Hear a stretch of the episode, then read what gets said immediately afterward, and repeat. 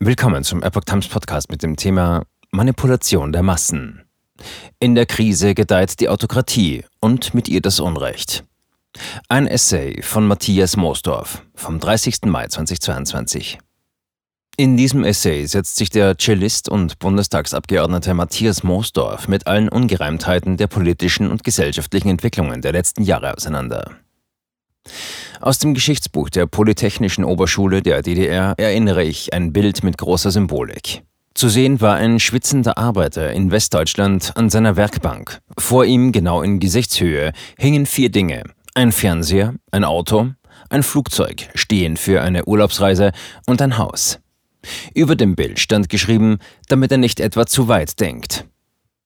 Als sich in Davos zum WEF die Vertreter der selbst sogenannten neuen Weltordnung regelmäßig trafen, immer konkreter vom nötigen Great Reset sprachen und keinen Zweifel daran ließen, dass sie die Mittel und Wege haben würden, den Lauf der Geschichte in diese Richtung zu bewegen, als die Schönheit dieses Lebens ohne Besitz in den globalen Bulletins keine bloße Geschichte mehr sein konnte, da glaubten die vernünftigen Bürger der westlichen Welt noch, dass nichts so heiß gegessen, wie es gekocht werde.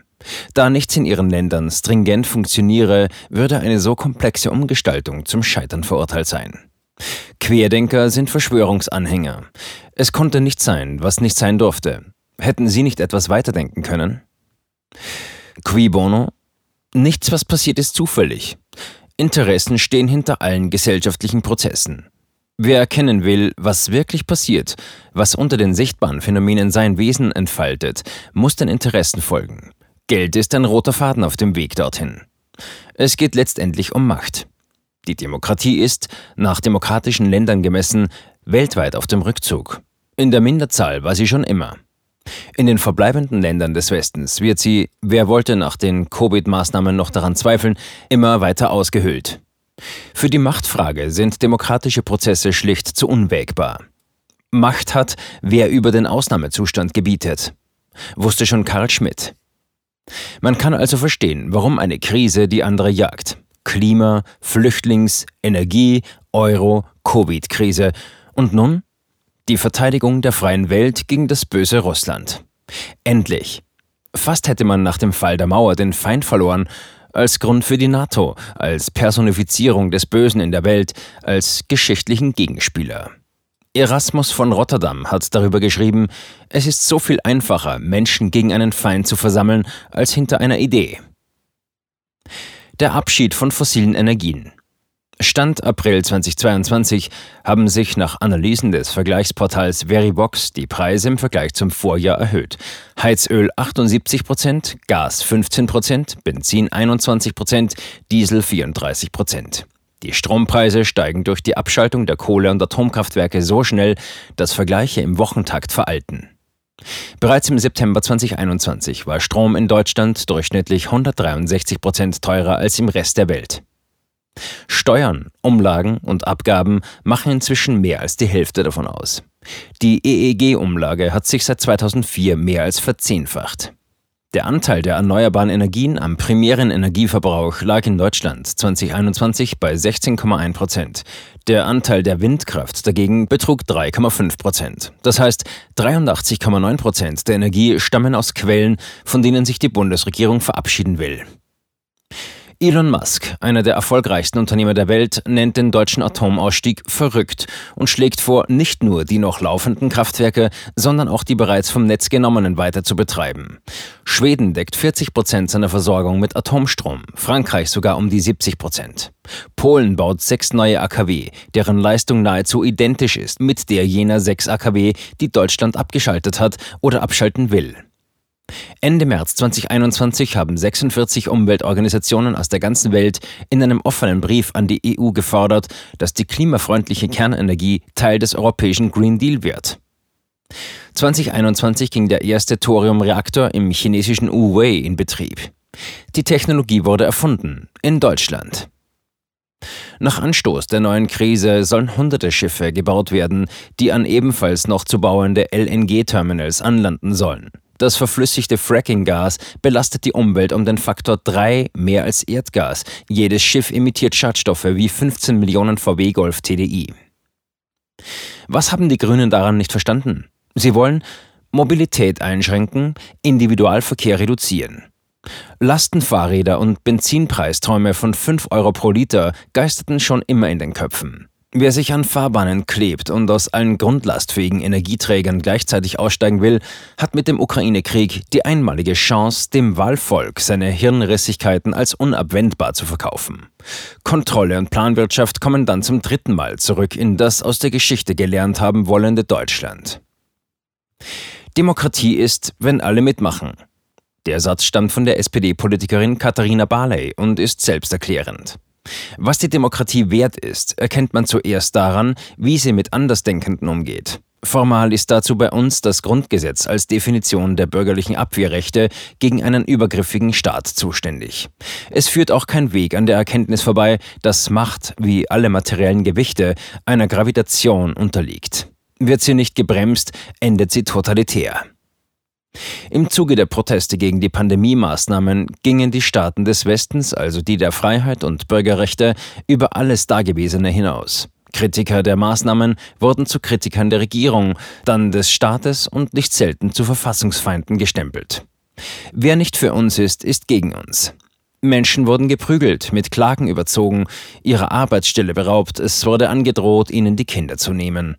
Konten wurden eingefroren, Strom und Wasser abgestellt. Alles, um einen Katalog an Repressionen durchzusetzen, der nun ganz offensichtlich völlig ohne Verhältnis zum angestrebten Schutz und Nutzen gewesen ist. Jedenfalls wird die Evaluierung genau dieser Verhältnismäßigkeiten nun gezielt verhindert. Die Datenlage reiche nicht aus. Das allein schon sind totalitäre Züge eines Staatswesens, das in dem Glauben angekommen ist, sich nicht mehr rechtfertigen zu müssen. Dazu passt, dass der Bundestag zwar nachträglich informiert wurde, an den jeweiligen Entscheidungen allerdings mehrheitlich keinen Anteil hatte.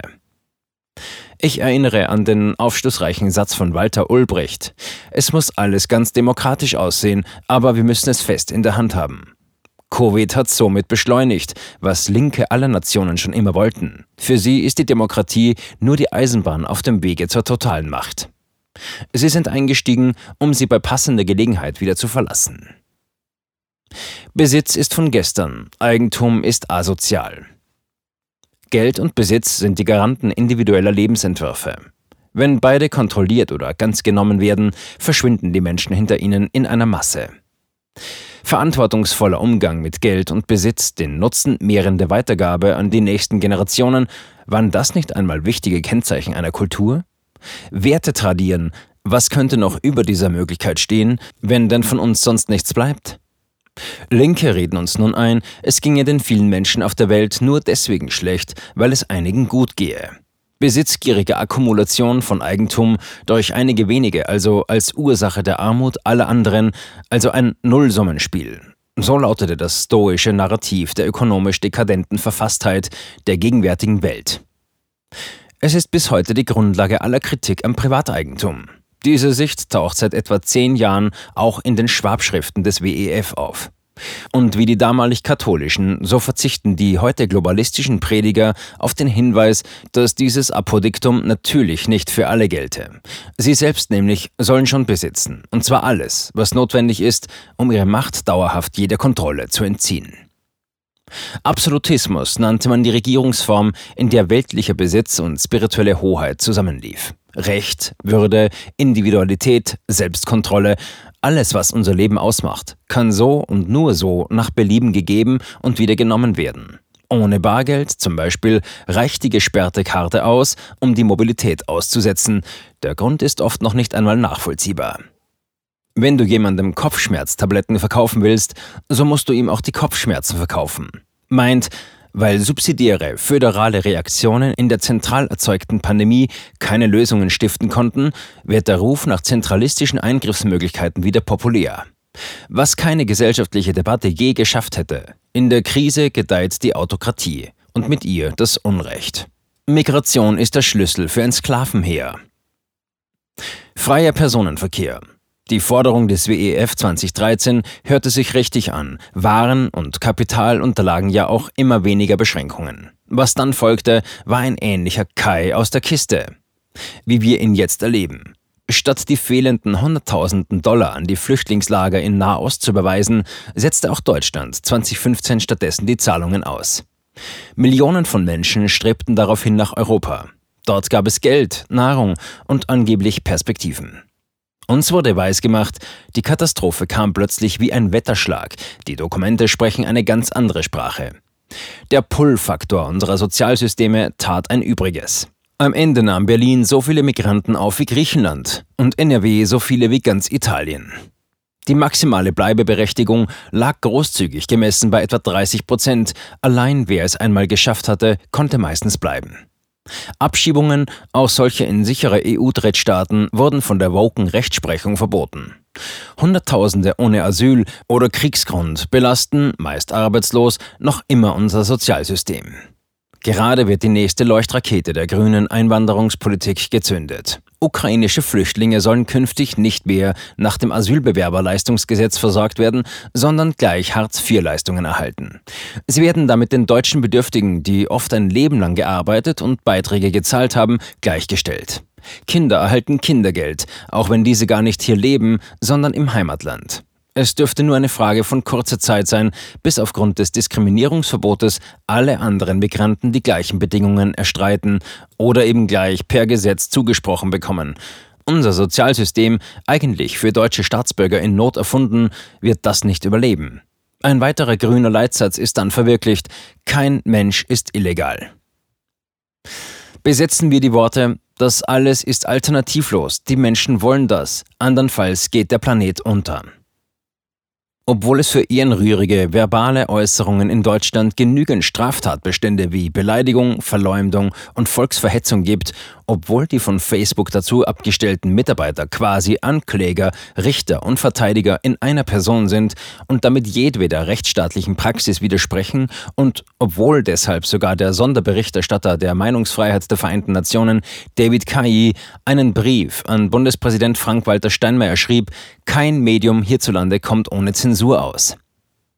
Dabei stellt das Netzwerkdurchsetzungsgesetz nur die Spitze des Eisbergs dar. Seit Jahrzehnten kommt es in Deutschland immer wieder zu Vorfällen, die die in Artikel 5 Grundgesetz geschützte Meinungsfreiheit bedrohen. So wurden in jüngster Zeit Lehr- und Diskussionsveranstaltungen von Beamten wie Rainer Wendt, dem Chef der Polizeigewerkschaft, von Wissenschaftlern wie dem Berliner Geschichtsprofessor Jörg Barbarowski und selbst von Politikern der Altparteien wie dem Vorsitzenden der FDP Christian Lindner gestört und verhindert. Mittlerweile hat sich eine Cancel-Kultur etabliert, die die Freiheit der Meinung, die Rede mit dem Argument, sie sei extremistisch, rassistisch oder sexistisch bedroht und verletzt. In der Corona-Krise traten diese Entwicklungen umso deutlicher hervor. Die Gendersprache, ein weiteres Beispiel und sichtbarer Ausdruck einer undemokratisch verordneten Ideologie, wird der Bevölkerung gegen ihren Willen aufgezwungen. Es zeigt sich hinreichend, dass es sich um eine ideologische Umerziehung und einen Akt der Unterwerfung handelt. Über 60 Prozent der Bürger geben mittlerweile an, in der Öffentlichkeit nicht mehr frei ihre Meinung sagen zu können. Früher in der DDR lautete die Kontrollfrage, aber du bist doch für den Frieden, oder? Alles andere als ein reflexartiges Ja führte zu Konsequenzen. Anstelle einer Conclusio. Was wir vorfinden, ist schon deshalb durch Interessen getrieben gemacht und umgesetzt, weil es in immer kürzeren Sequenzen unsere bisherige Welt aus den Angeln hebt. Wenn man die vielen Einschätzungen zur zukünftigen Rolle der Russland-Ukraine-Frage aus den vergangenen Jahrzehnten liest, müsste die Menschheit entweder erblindet oder verblödet sein, um den Elefanten beharrlich übersehen zu haben. Angelehnt an Karl Kraus gibt sogar die NATO nur vor, Dinge in Schach zu halten, deren Ursache sie eigentlich ist. Die alles entscheidende Frage jedoch lautet, was kommt als nächstes? Matthias Moosdorf ist ein deutscher Cellist und Politiker. Seit 2021 ist er Mitglied des Deutschen Bundestags. Dieser Beitrag stellt ausschließlich die Meinung des Verfassers dar. Er muss nicht zwangsläufig die Sichtweise der Epoch Times Deutschland wiedergeben.